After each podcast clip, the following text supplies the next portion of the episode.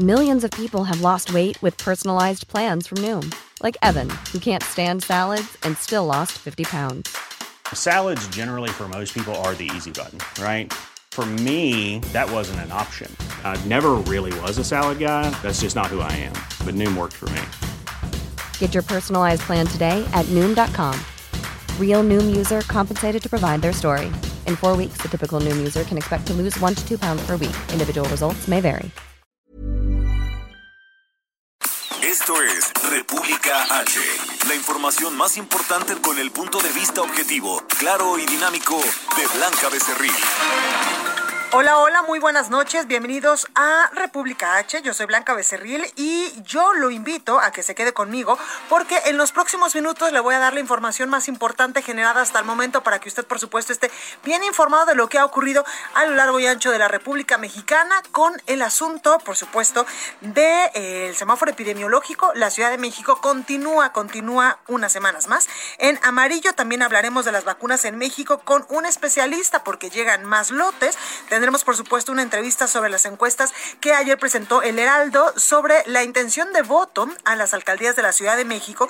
Y además, acuérdense que hoy es viernes y tenemos la mesa de todos los viernes entre deportes y cine. Se va a poner buena, así que yo lo invito a que se quede conmigo. Yo soy Blanca Becerril. Oiga, hoy es viernes 16 de abril del año 2021.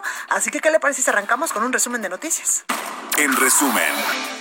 El presidente de México, Andrés Manuel López Obrador, dijo estar de acuerdo con la ampliación del periodo del ministro Arturo Saldívar al frente de la Suprema Corte de Justicia de la Nación si con ello se garantiza la reforma al Poder Judicial. Senadores de oposición apelaron a la integridad y congruencia del ministro Arturo Saldívar para que éste rechace la ampliación de su gestión al frente de la Corte que dicen Morena le regaló a la mala. Líder nacional del PAN, Marco Cortés, advirtió que su partido presentará una acción de inconstitucionalidad si continúa el intento por ampliar la gestión del ministro presidente de la Suprema Corte. Ataca un grupo armado una brigada de vacunación anticoronavirus compuesta por una ambulancia y elementos de la policía de Michoacán cuando circulaban por el municipio de Tangancícuaro este viernes. No se reportan hasta el momento lesionados. El INE publica este viernes en el Diario Oficial de la Federación los lineamientos para la consulta popular que realizará el próximo primero de agosto. Se le preguntará a la ciudadanía si está de acuerdo o no en que se lleve a cabo las acciones pertinentes para esclarecer las decisiones tomadas por políticos del pasado.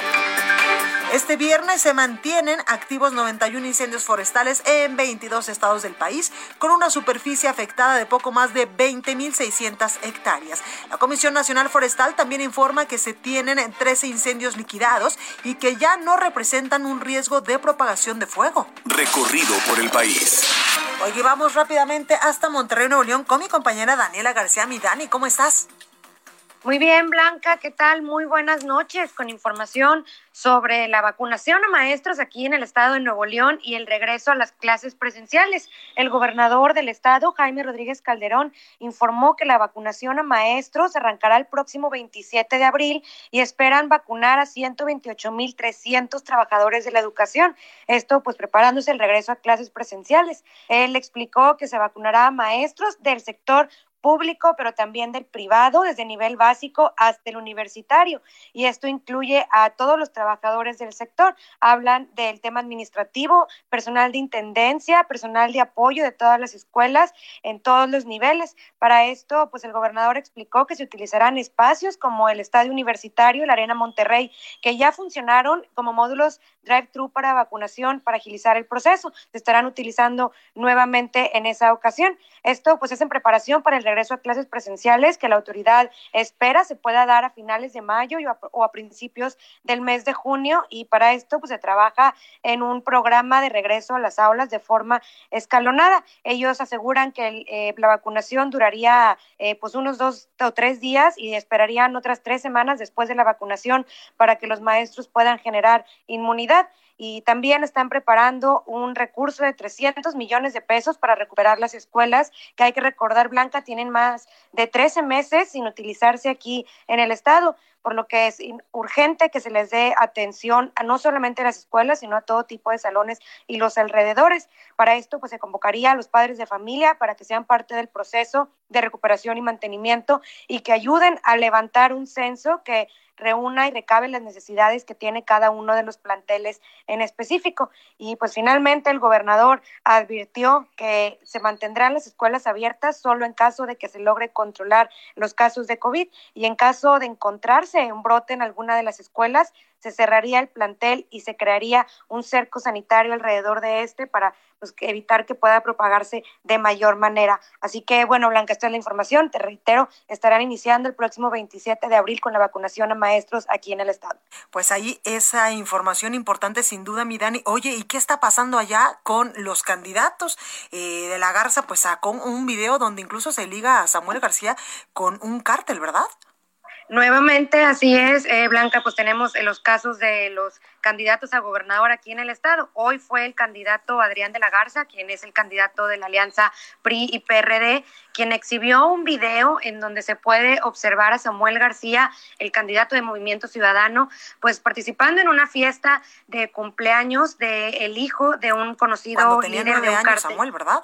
Cuando tenía nueve años. En efecto, el video está fechado en 1996. Sin embargo, pues lo que menciona Adrián de la Garza es que esto demuestra que García ha negado categóricamente que conoce o que tiene alguna relación con esta familia. Sin embargo, pues ya se puede comprobar a través de este video que esto pues no es cierto. Esta evidencia, asegura Adrián de la Garza, pues comprueba esta relación y el conocimiento que tienen los dos, por lo que ya aseguró que estará eh, pues interponiendo denuncias ante la Fiscalía General de la República sobre este y otros temas que pues ha denunciado el candidato de mesista. Pues ahí la información, mi Dani, lo que uno escucha cuando están en campaña y esto que apenas va comenzando el asunto.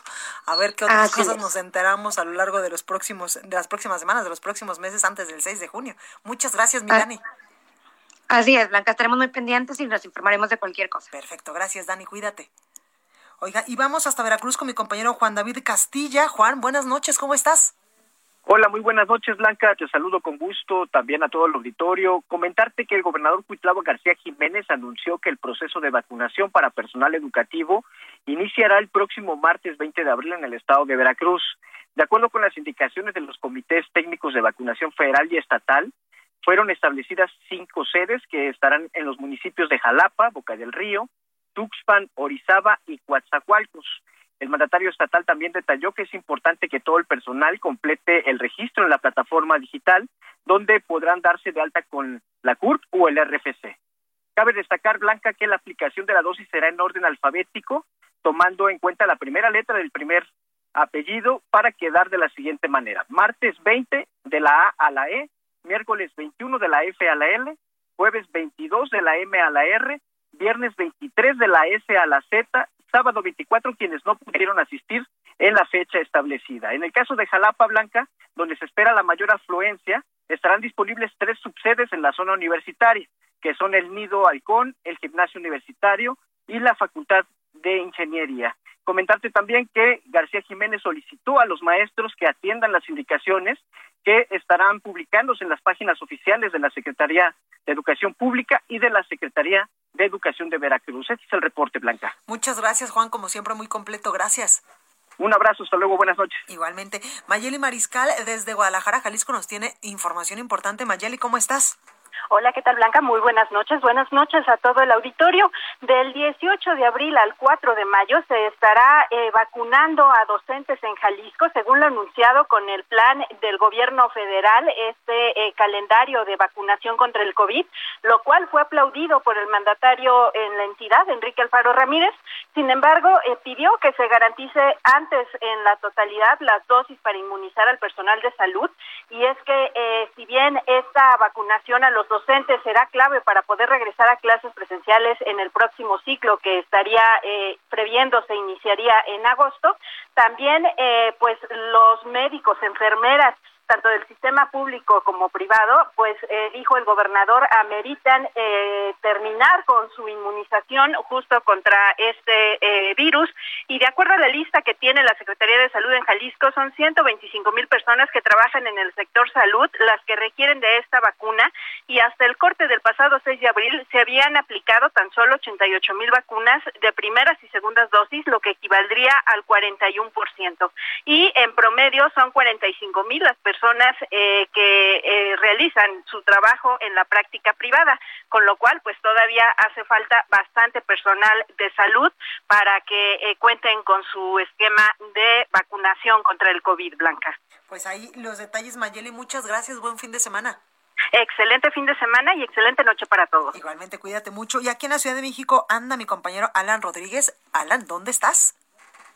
Hola, ¿qué tal Blanca? Amigos, muy buenas tardes. Yo me encuentro en la alcaldía de Álvaro Obregón, en el cruce de Constituyentes y la avenida Observatorio Colonia Las Palmas, donde tenemos un bloqueo por parte de vecinos de esta colonia, les repito, la colonia Las Palmas, quienes están solicitando a la Secretaría de Seguridad Ciudadana y al gobierno capitalino, también al gobierno de esta alcaldía, mayor seguridad. Y es que comentan que en las últimas semanas el número de asaltos con violencia, que incluyen incluso personas lesionadas por arma blanca, pues han incrementado bastante. Nos han comentado que incluso se han metido a varias de las casas de los vecinos de la zona y también los taxistas son uno de los principales blancos de la delincuencia en este punto. Por ese motivo han realizado esta suspensión a la vialidad para quienes se dirigen hacia la zona de periférico. Y pues bueno, en este punto hace unos minutos un automovilista que al parecer llevaba prisa se encontraba bastante furioso, les aventó el vehículo lesionando a dos personas. Afortunadamente ellas ya fueron eh, atendidas por personal del Escuadrón de Rescate y Urgencias Médicas y el conductor fue puesto a disposición de las autoridades. Por lo pronto, informarles que comenta que, que continuará en este punto el bloqueo hasta que sus peticiones sean atendidas. Pues ahí los detalles. Alan, muchas gracias como siempre. Continuamos al pendiente. Muy buenas tardes. Buenas tardes. La nota del día. Oiga, y vamos con información importante porque la aplicación de una tercera dosis de la vacuna contra el coronavirus de la farmacéutica Pfizer sería necesaria en un periodo de entre 6 y 12 meses después de la primera inmunización. Esto según el propio CEO de la farmacéutica Albert Burloa. La vacuna de AstraZeneca sí puede causar coágulos sanguíneos en casos muy raros, dice la Agencia Europea de Medicamentos, pero insiste en que sus beneficios son mucho más, son superiores a los riesgos. La Unión Europea y Sudáfrica han puesto en pausa al uso de la vacuna de Johnson Johnson en espera de más estudios sobre su vinculación con la formación de coágulos sanguíneos. Entrevista. Precisamente tengo en la línea telefónica a alguien que sabe mucho sobre el tema y que usted ha escuchado en repetidas ocasiones en este espacio informativo y me refiero a la doctora Laurian Jiménez Fibi. Ella es jefa del Laboratorio de Genética Molecular de la UNAM. Doctora, buenas noches, ¿cómo está? ¿Qué tal, Blanca? Muy buenas noches. Muy bien, gracias. Gracias. Oiga, doctora, pues entonces ya no sabemos qué vacunarnos porque automáticamente en las últimas en las últimas semanas, en las últimas horas y en los últimos días, pues cada vez hay más información de que varias vacunas incluso pueden causar coágulos, aunque como dicen, es mayor el beneficio y es mayor el beneficio para muchas personas y solo ha sido pues mínima la, la población que ha sido afectada con este con estas vacunas.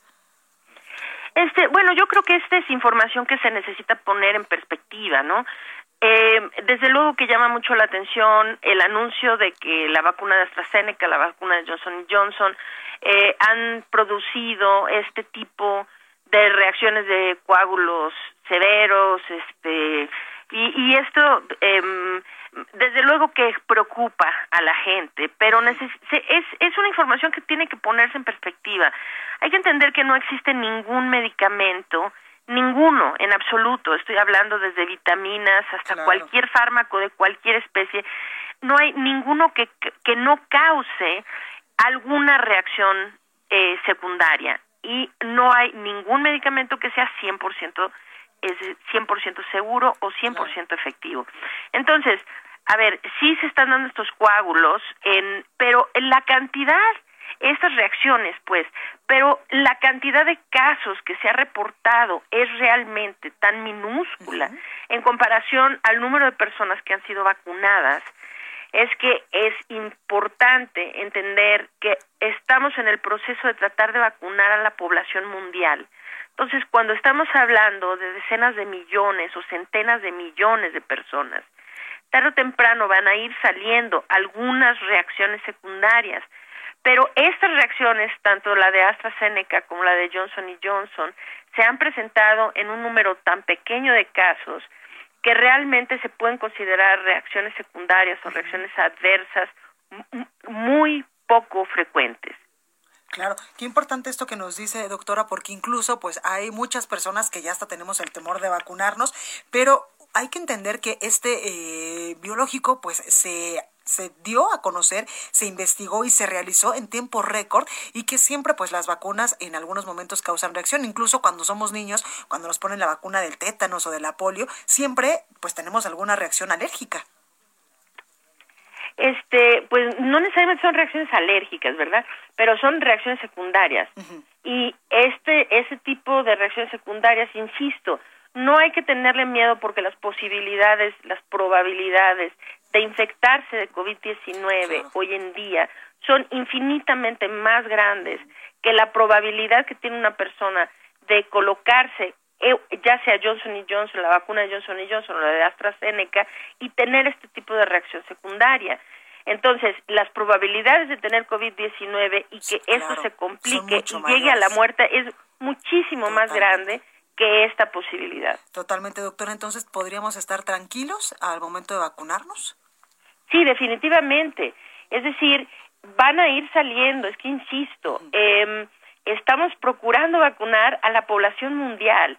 Entonces, hay algunas reacciones adversas que durante los estudios de fase 3, en donde participaron miles o decenas de miles de personas, ahora van a ir saliendo, no salieron entonces, pero cuando ya hablamos de millones o de centenas de millones de personas, pues hay algunas reacciones que van a ir saliendo, pero realmente necesitamos ponerlo en perspectiva, vacunarse contra COVID-19 es seguro, es rarísimo que algún tipo de reacción adversa de esta naturaleza se presente y la gente tiene que estar tranquila de que la vacuna tanto de AstraZeneca como la de Johnson y Johnson son vacunas seguras.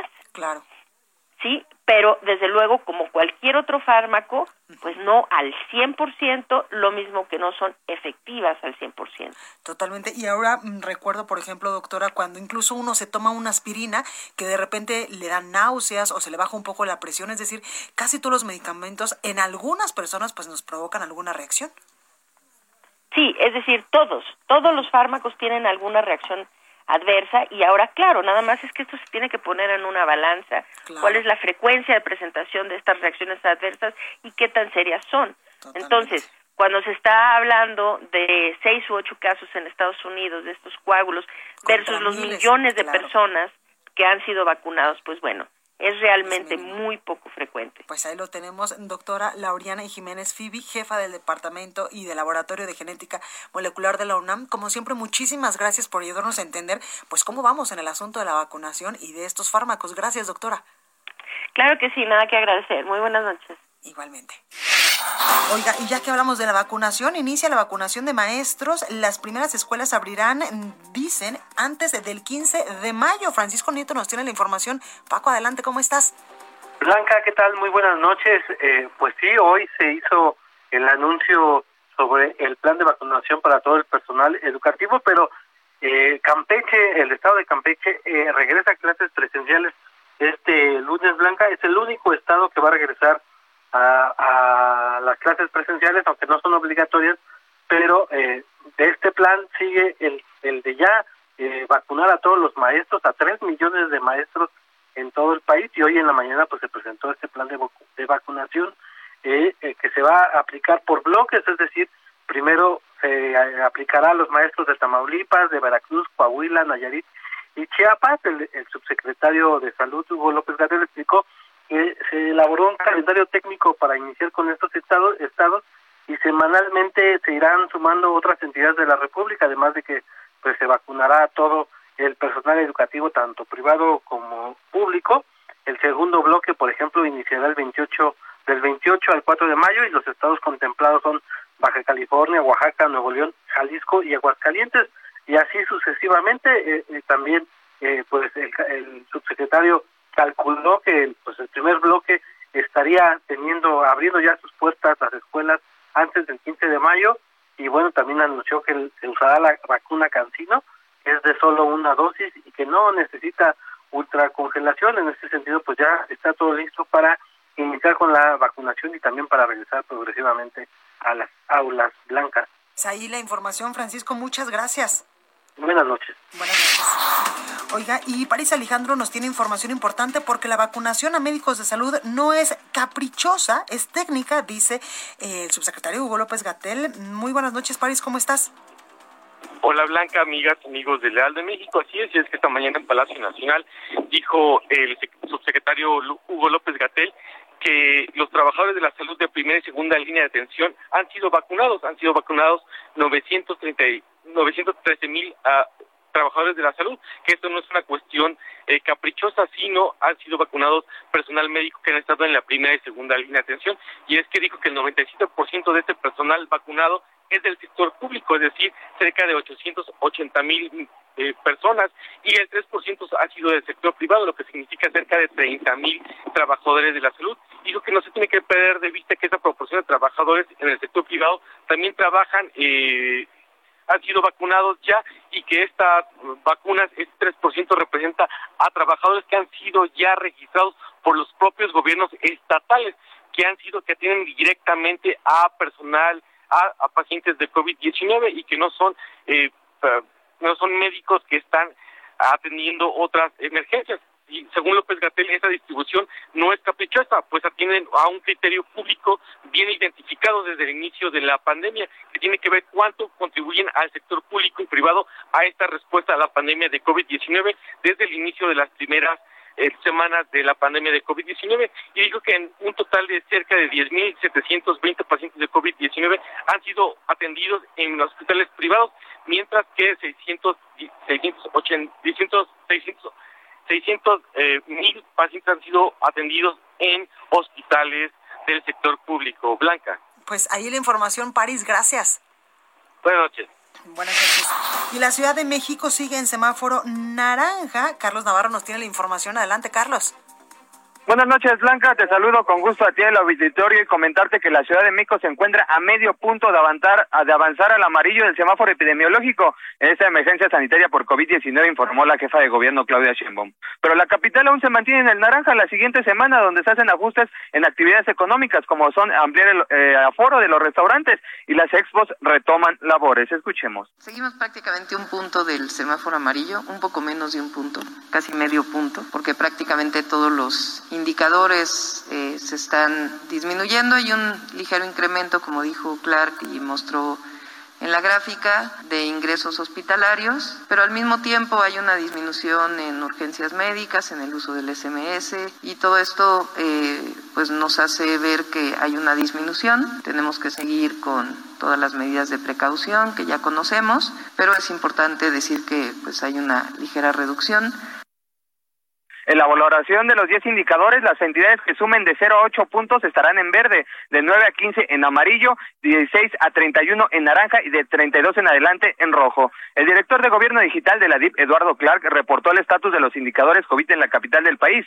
Hay 2.323 personas hospitalizadas por el nuevo coronavirus, una disminución de 202 en comparación con el viernes pasado. La ocupación hospitalaria en nosocomios públicos se encuentra en 27.4%, sin embargo, un dato que causa un poco de alerta es que los ingresos hospitalarios tuvieron un repunte esta semana en comparación con la previa, pasaron de 1.360 a 1.390, o sea, un ligero aumento de 2%. También el director de Gobierno Digital de la DIP comentó cuáles van a ser las actividades que se retoman, y es que serán los restaurantes que podrán tener un aforo en interiores del 40%, pero con un horario permitido hasta las 21 horas, y además reanudan actividades las expos, 30% de aforo, sentidos de circulación para evitar encuentros de frente entre los asistentes uso obligatorio del sistema QR y se debe privilegiar la venta de boletos en línea para reducir la asistencia en taquillas. El tiempo limitado en estos lugares eh, será de 40 minutos de permanencia y un punto importante que queda prohibido ofrecer productos de prueba tales como cosméticos y perfumería, así como las degustaciones. Y comentarte por último, Blanca, que a dos semanas de las vacaciones de Semana Santa aún no hay indicios sobre el posible inicio de una tercera ola de contagios del virus SARS-CoV-2. Escuchemos. Eh, hasta ahora no se ve que vayamos hacia una tercera ola de COVID. Eh, no tenemos ningún elemento, salvo excepción quizá de un ligero incremento en ingresos hospitalarios, pero no hay elementos contundentes que nos digan que vamos hacia una tercera ola. Esto no quiere decir que no pueda ocurrir hasta el momento. Vamos a esperar todavía esta semana, que todavía podemos tener impactos particularmente de Semana Santa. Así es que hay que seguirnos cuidando, Blanca, para evitar una tercera ola en la Ciudad de México. Blanca, la información que te tengo. Pues ahí la información, Carlos, muchísimas gracias. Hasta luego, buen fin de semana. Gracias. Así que por favor, de corazón, nosotros le pedimos que se siga cuidando, que no baje la guardia, sigue utilizando pues este cubrebocas, la, la mascarilla o, los gogles si es posible. Lávese las manos muchísimas veces, incluso han dicho los especialistas de manera obsesiva, con agua y con jabón, porque esto también previene el coronavirus y por supuesto la sana distancia es indispensable. Si usted todavía puede tenerla, por favor, aplíquela porque si se cuida usted, nos cuida literalmente a todos. Yo soy Blanca Becerril, estoy República H, no se vaya, que yo regreso con más información y mucho más. Continúa escuchando a Blanca Becerril con la información más importante de la República en República H. Regresamos. Estamos de regreso con la información más importante de la República en República H con Blanca Becerril, transmitiendo en Heraldo Radio. Ruta 2021, la ruta hacia las elecciones presenta. El candidato de Fuerza por México a la presidencia municipal de Puebla, Eduardo Rivera Santamaría, se presentó como candidato aliado del gobernador Luis Miguel Barbosa Huerta, con lo que se confirma que el partido será apéndice de la cuarta transformación. En su cuenta de Twitter, el empresario recién nombrado candidato a la alcaldía escribió, en Puebla seré el candidato de la cuarta transformación de la mano del gobernador Miguel Barbosa. Seguiremos la ruta de, la, de una Puebla próspera, y equitativa. Lo anterior confirma las palabras del dirigente nacional de Fuerza por México y diputado local Gerardo Islas Maldonado, quien al rendir protesta como líder en noviembre del año 2020, dijo que el nuevo partido no será independiente, sino que fungirá como apéndice de la autodenominada Cuarta Transformación, pero refiriéndose al gobierno federal. Dijo, somos la fuerza de los pobres, la fuerza de las mujeres, los universitarios, los campesinos y obreros, de los de los emprendedores, la fuerza de la Cuarta Transformación que acompañará a este gobierno hasta el próximo sexenio, dijo en aquella ocasión el presidente nacional de este partido político.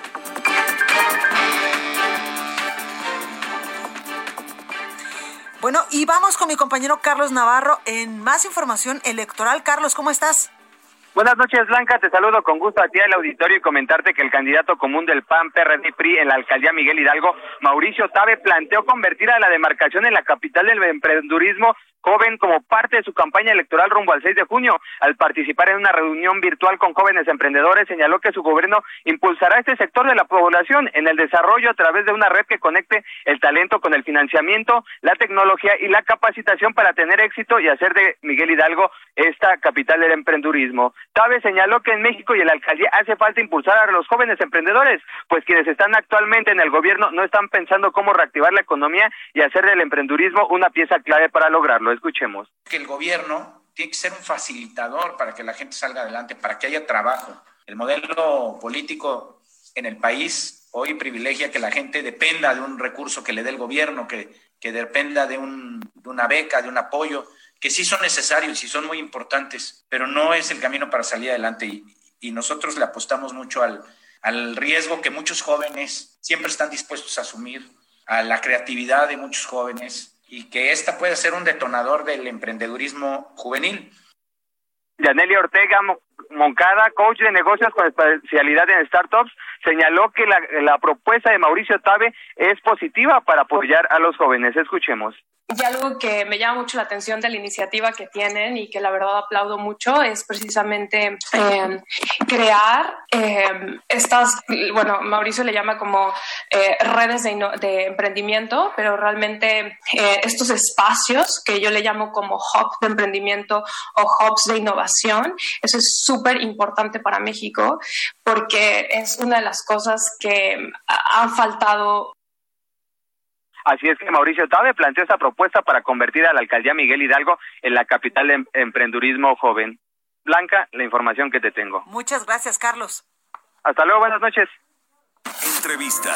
Oiga, y las preferencias electorales revelan que si hoy se realiza la jornada de votación en varias alcaldías de la Ciudad de México, pero sobre todo en la alcaldía Venustiano Carranza, se plantea como virtual ganadora del proceso a la candidata de Morena y el Partido del Trabajo, Evelyn Iparra Álvarez, con el 51.5% de las preferencias. Lo anterior se detalla en una encuesta de la empresa Opinión Pública, Marketing e Imagen y el Heraldo Media Group, que el día de ayer circuló a nivel nacional, evidentemente en nuestras páginas, que se aplicó entre los habitantes de la demarcación el 8 de abril a través de la red de telefonía fija.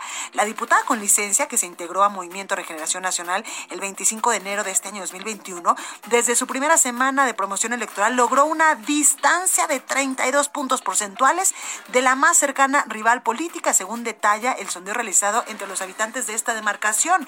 Para este proceso, la alianza del PRI, PAN y PRD impulsó como candidata a Rocío Barrera Vadillo, quien fue presidenta de la Comisión de Gobernación de la Cámara de Diputados y que según eh, esta encuesta pues alcanza el 19.5% de la intención del voto entre los habitantes de Venustiano Carranza. En la muestra también se detalló que la candidata del Partido Verde Ecologista de México, María Ángela Dueñas, alcanzó 4.6% de las preferencias, mientras que eh, la candidata de Movimiento Ciudadano Surisendai Hernández Hernández obtuvo 2.4%. Manuel Leal Navarro, icono de la lucha libre, identificado como el Tinieblas y que representa redes sociales progresistas, fue favorecido con el 1.6% de la participación ciudadana. Y para hablar más de esta encuesta que se publicó ayer en las páginas del Heraldo de México y que usted puede pues eh, revisar en nuestro sitio web, tengo en la línea telefónica a Evelyn Eparra Álvarez, candidata de Movimiento Regeneración Nacional de Morena y del Partido del Trabajo. Candidata, buenas noches, ¿cómo estás?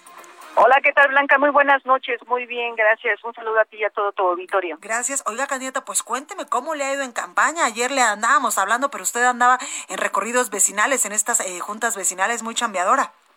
Sí, así es, Blanca. La verdad es que estamos en recorridos, estamos tocando puertas, colonias, eh, los pueblos originarios, la verdad, bastante trabajo que tenemos, pero muy contentos porque vamos bastante bien, porque tenemos muy buena aceptación y porque sabemos que, bueno, pues con esto llegaremos al triunfo el 6 de junio. Claro. Eh, candidata, cuénteme qué es lo que le urge, qué es lo que necesita la delegación, la alcaldía en estos momentos.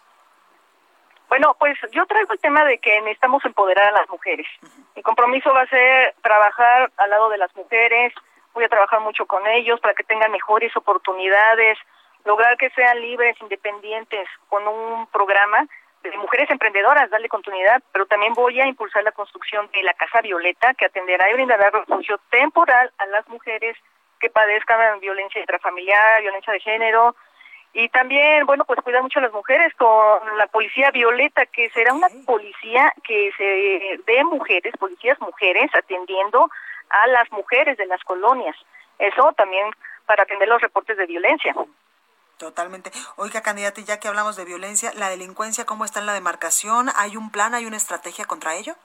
Claro que sí. De la delincuencia, bueno, hay que atacarla. La verdad es que ahorita estamos hablando también con muchos vecinos para crear así comités de seguridad eh, vecinal, pero también reforzar con más policía y la vigilancia. Nos piden mucho las cámaras de vigilancia, los botones de pánico, luminarias, todo lo que es el rescate ¿no? del espacio público para bajar la incidencia. Entonces, también el compromiso es estar todos los días trabajando ahí con ellos. Claro. Eh, candidata, ¿en la alcaldía tenemos puntos rojos, puntos complicados en materia de seguridad? Sí, la verdad es que hemos tenido siempre esos puntos, ¿no? Por ejemplo, la zona de La Morelos, ¿no? Que es el punto rojo donde hay más incidencia. Pero bueno, de todos modos, también nosotros hemos estado platicando con los vecinos porque también vamos a a entrar con buenos programas, ¿eh? Para que también, bueno, baje la incidencia. En estos casos, bueno, pues estamos acercando a los jóvenes, ¿eh? Que también estamos platicando mucho con ellos para entrar en actividades deportivas, culturales, hablar con ellos, eh, estar atendiendo la cuestión de las emociones, entonces también para que nosotros podamos ahí garantizar, ¿no?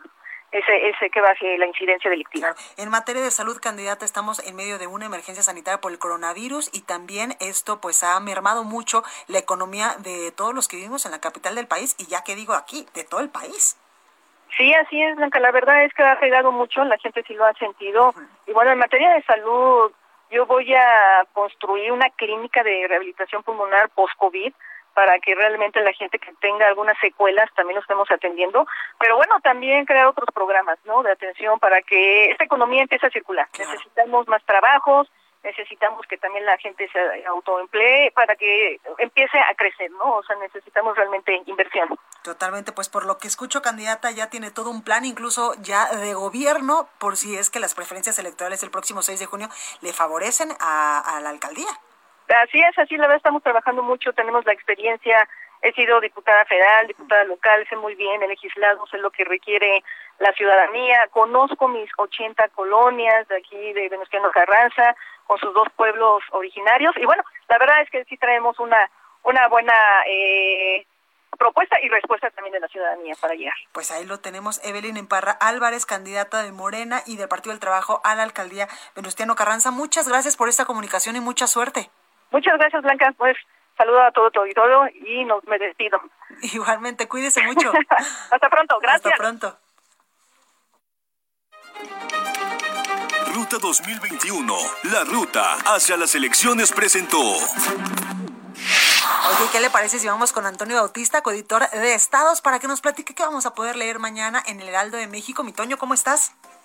Blanca, ¿qué tal? Muy buenas noches. Eh, ya llegó el fin de semana. Buenas noches a todos los redescuchas de República y aquí en el Heraldo Radio. Bueno, pues este fin de semana, eh, en la edición impresa del Heraldo de México, vamos a poder leer que si bien ya eh, pues está anunciado el retorno a clase en Campeche para este lunes, hay algunas entidades en las que las secciones magisteriales pues están planteando dudas, sobre todo a partir de que denuncian que a pesar de que se ponga la vacuna a los maestros, esto no es solo lo que necesitan para volver a clases, pues muchas escuelas carecen de la infraestructura necesaria para tener la limpieza y cumplir con las normas sanitarias que se están planteando para este retorno seguro a clases, sobre todo en Chiapas, en Nuevo León, eh, eh en Tamaulipas se está planteando que este, pues se necesitan eh, vamos, eh, eh, infraestructura especial para poder esto. esto. Esto es desde agua potable, muchas escuelas no lo tienen, eh, gel y, y, este y si tenemos un dato en cuenta nada más de que 42% de las escuelas no tienen drenaje, pues eh, eso es lo que están señalando los maestros y traemos todos los detalles en la edición impresa, además de toda la cobertura de la ruta 2021 con esta denuncia, por ejemplo, que hizo Adrián de la Garza en contra de Samuel García, eh, acerca de sus presuntos nexos con narcotraficantes y todo lo que traen los debates ya que están empezando a generarse en torno a las elecciones de este año, Blanca. Pues ahí lo tenemos, mi Toño, muchas gracias. Muchas gracias, buen fin de semana. Buen fin de semana. Bueno, y vamos con más información y ya está conmigo Roberto San Germán, que él sí es bien puntual para hablarnos de deportes y estamos esperando, por supuesto, a Gonzalo Lira de espectáculos, cine, cultura y demás, que pues como siempre a mí se me hace que se le atravesó el metrobús o la bicicleta se le ponchó o a ver ahorita que llegue qué nos va a decir. ¿Cómo estás, mi Robert? Bien, bien, mi querida Blanca, muy buenas noches a toda la gente que nos sintoniza. Estamos bien aquí ya, esperando el partido mañana. Oye, se va a poner bueno, ¿eh? Se va a poner Yo digo bueno. que ya debería de ser, o no sé si ya es un clásico América y Cruz Azul. Sí, eso, a ver, le llaman el clásico joven, recordando los setentas, cuando fue la máquina, sí, fue, el- fue la época de dorada de eh, del Cruz Azul, que ganó tantos títulos y además consecutivos, una muy buena época, eh, también saliendo desde allá de Hidalgo, y bueno, pues vemos ahí al Cruz Azul que lo ha hecho bien. Ahora vamos a ver cómo se enfrenta contra el América, que es el eterno rival, que además está en la Ciudad de México, en el Estadio Azteca, después En de lo que ha sucedido, sí, que es la casa de los dos. Sí, es cierto, Porque ahora, después que ya no hay Sí, el Estadio Azul. Exactamente, que es la casa de los dos. Dice Y- el productor, es la casa de la América, que no se vengan a... No, bueno, es, de los dos, pero... ¿Qué americanista me saliste? Sí, es americanista el productor, pero sí, es lo que te platicaba es buen... A ver, ojalá sea un buen duelo, porque ya sabemos esto, el típico clásico que tenemos y que de repente todos estamos esperando juegazo y resulta un espantoso 0-0, en donde nadie arriesga nada, en donde Oye, hay y, así... y Guillermo Ochoa, ¿qué onda? Que hoy leí un montón de notas de... Ah, es que dio una declaración de que el América, el partido del Atlas, que entonces serían ellos primer lugar y que pues ellos se sienten mejores y a, a ver, tratan como de entre calentar y no calentar el clásico con las declaraciones. Como para que la gente lo vea, no se lo pierda. Exacto, y entonces pues se le fueron a la yugular tanto a Guillermo Ochoa, ya luego empezaron a contestar los jugadores.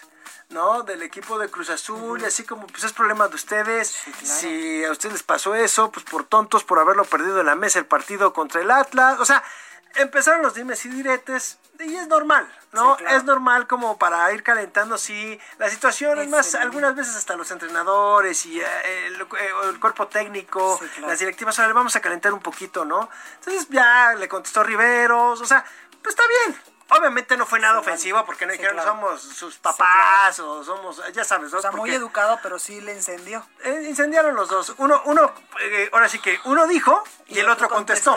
Sí, fue así como la réplica, ¿no? Entonces, pero espero que sea un buen partido el día de mañana. Esto va a ser en la noche. Sí. Es a las 9 de la noche, si no mal recuerdo. Es en el Estadio Azteca, lo van a pasar a cadena nacional. O sea, que no es de estos. Porque ya ves que ahora está de moda de que de repente aquí sería, si no mal recuerdo, el local es el América.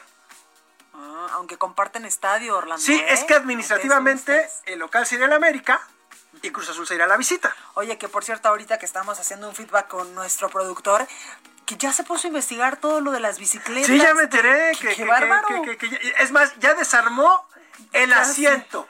Sí, Que ya, se, ya, ya desarmó el asiento de Armstrong, que lo va a presentar a la NASA y que va a demandar a Discovery Channel. Y entonces, ¿se acuerdan que sacaron un reportaje claro. de este hombre de que era superhumano y que lo estuvieron... Y todo el mundo decíamos, Dios mío, Guau. no puede ser la cantidad de pedaleadas que les da por No, minuto. y lo que hacía este hombre que era, que era una locura, pues sí, ya Orlando este, acaba de sacar, de Descubrir. descubrir que sí tenía un motor, de que ya vio todo, eh, nos va a presentar su A mí se me hace que en vez de productor debería de ser del FBI No, o CISEN bueno, o algo así. Además, el señor sabe de, de radio y de televisión. Yo creo que sí se estuvo metiendo a los videos, encontró algo ahí medio extraño.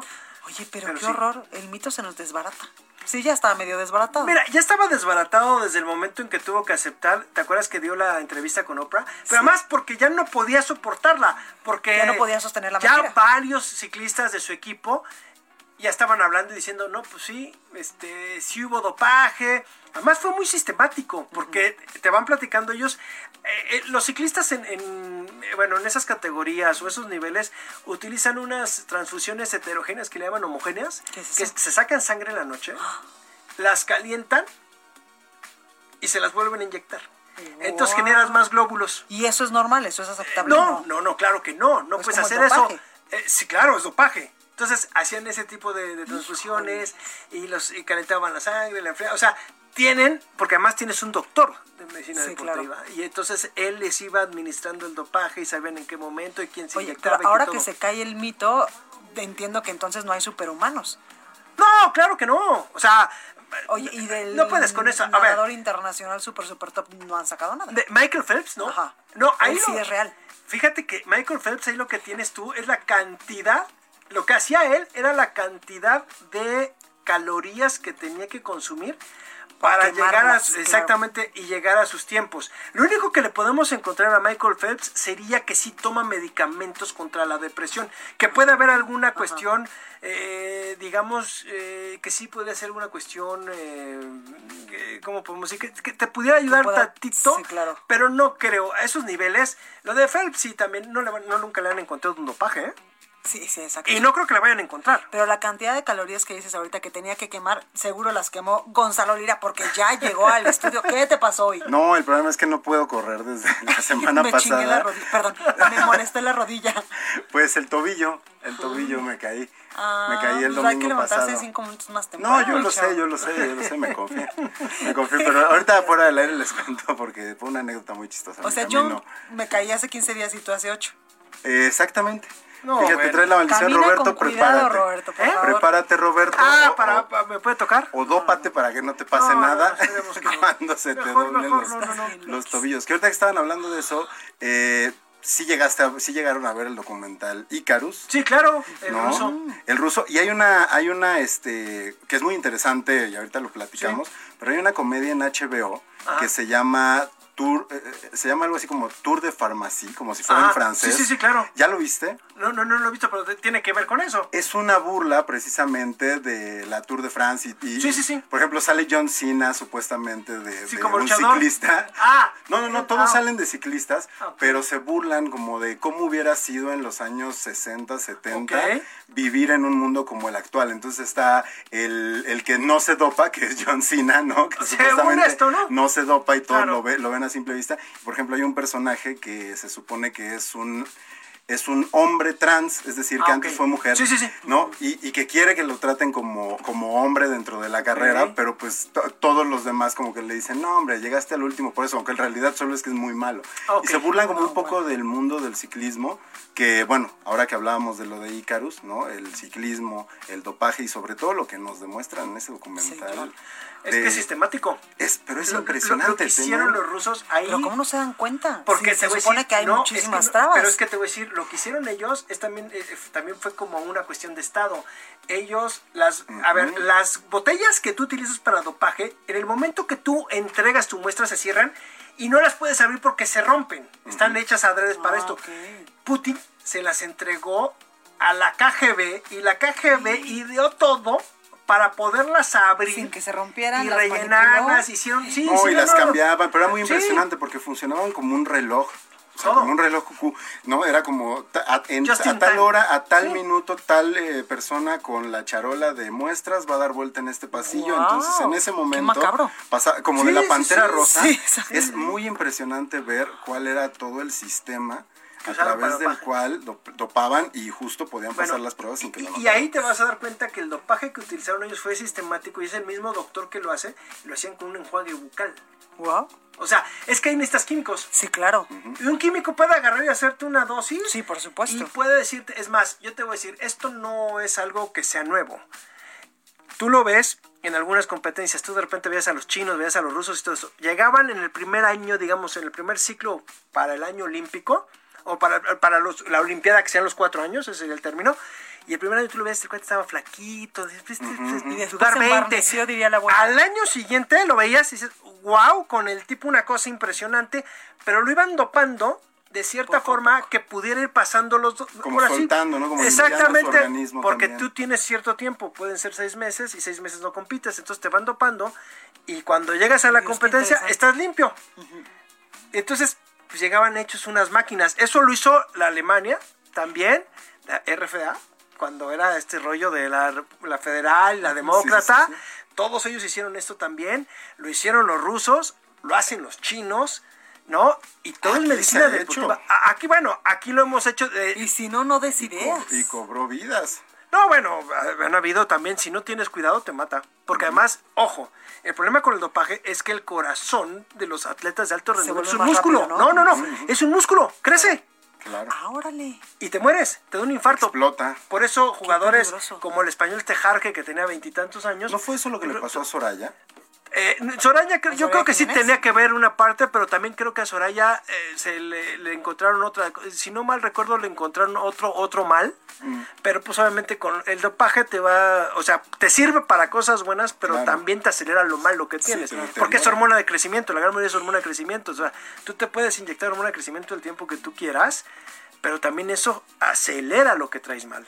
Porque además estas sustancias, justo, ¿no? Lo que hacen es como que aceleran el desarrollo. Sí. Pues también me imagino que el deterioro No, bueno, que viene claro. con ese desarrollo es... Hay que tener mucho cuidado, por eso, por eso también es, es bien peligroso. Si no te lo da un doctor, Y te lo está suministrando y sí. si no te lo da un doctor, realmente sí te puedes meter una bronca. O sea, a ver, hagan trampa. A ver, ojo, no con su cuate del gimnasio, el que los entrena le dice, te voy a dar esto, esto. Hay que tener mucho cuidado porque Que ellos no son doctores. Sí, exacto. Y de repente te inyectan testosterona y te inyectan otras cosas y te pueden llevar a los... A ver, es más, si tú no sabes y tú tienes problemas cardíacos y te inyectas testosterona o te pones en gel la testosterona, te puede dar una arritmia cardi- ahí en ese momento y te puedes terminar en el hospital con un paro cardíaco. O sea, de tan peligroso Oye, que y es. qué importante que dices esto porque muchos de los que en su momento cuando se podía íbamos a los gimnasios, siempre el entrenador te decía, ¿cuánto tiempo tienes para lograr tal meta? Yo te puedo dar unos chochos y te puedo dar una proteína y te puedo dar un ganador muscular y tal, tal, tal. Y de repente tú dices, bueno, en seis meses voy a tener un cuerpo que Dios guarda la hora, pero no está clínicamente No, comprobado. es que te tienes que hacer... A ver, nada. es muy simple. ¿Vas a hacer eso? Hazte unos exámenes. Claro. Primero, pero un. No, estudio además completito, no es, ¿eh? No es. Fast and Furious, no es No, un carro, no, no. te van a... No, No, pero sí te voy a decir una cosa. Échale la marcha. Sí, no es una chaineadita. No, lo que te voy a decir, si lo vas a hacer, hazte un estudio. Porque ahí sí te va a decir qué necesitas y qué no necesitas. Sí, claro. Entonces, yo creo que, que de muchos de los que empiezan a tomar este tipo de, de suplementos, como le llaman ellos, de repente la primera reacción es el barrito en la cara o empiezan a engordar Se un ponen poco muy más, agresivos. Se ponen muy agresivos. empiezan a perder el cabello también de repente. Ansiosos. Ansiosos, sí, porque, pues porque tu cuerpo te, Te lo empieza a pedir. Y, tienes, claro. y, y además tienes que terminar el ciclo y lo tienes que, ahora sí como dice vulgarmente, reventar. Sí, claro. Porque lo que se te queda y te genera abstinencia. Y mucho, mucho, mucho. Es, este, una cosa espantosa, que cualquier eh, sustancia de la que te vuelvas, eh, perdón, dependiente, te va a generar ese síndrome de abstinencia y que es una ansiedad incontrolable. Sí, o sea, sí, tiene que mucho cuidado. Sí, sí, sí debes hacer. Si lo vas a hacer, yo no lo recomiendo, pero si lo van a hacer, pues primero hacerte un estudio y ya después. Y con un profesional, claro. con el entrenador del gimnasio. ¿Sabes con quién tendrías que ir? Con un endocrinólogo. Él ah, te puede decir la dieta y te puede recetar y a veces con un psicólogo que te diga que no lo necesitas, Exacto, también. estás bien como te ves. También, acéptate como estás, ¿no? Porque también te voy a decir una cosa, llega un momento que la edad que también... Te distorsionas. Pues te tienes, a ver, llega un momento, pues también tienes que saber qué puedes hacer y qué no puedes hacer, a qué edades, ¿no? Sí, exacto. Te tuerces el tobillo patinando como yo y... no, bueno.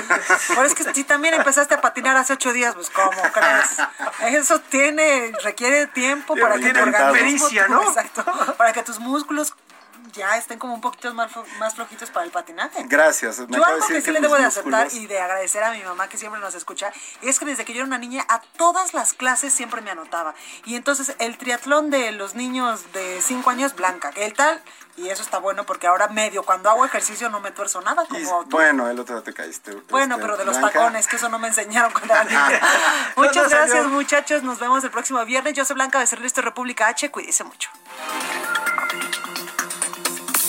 esto fue República H, la información más importante de lo que pasa en el interior de la República, con el punto de vista objetivo, claro y dinámico de Blanca Becerril. Continúa escuchando Heraldo Radio, donde la H suena y ahora también se escucha. Una estación de Heraldo Media Group.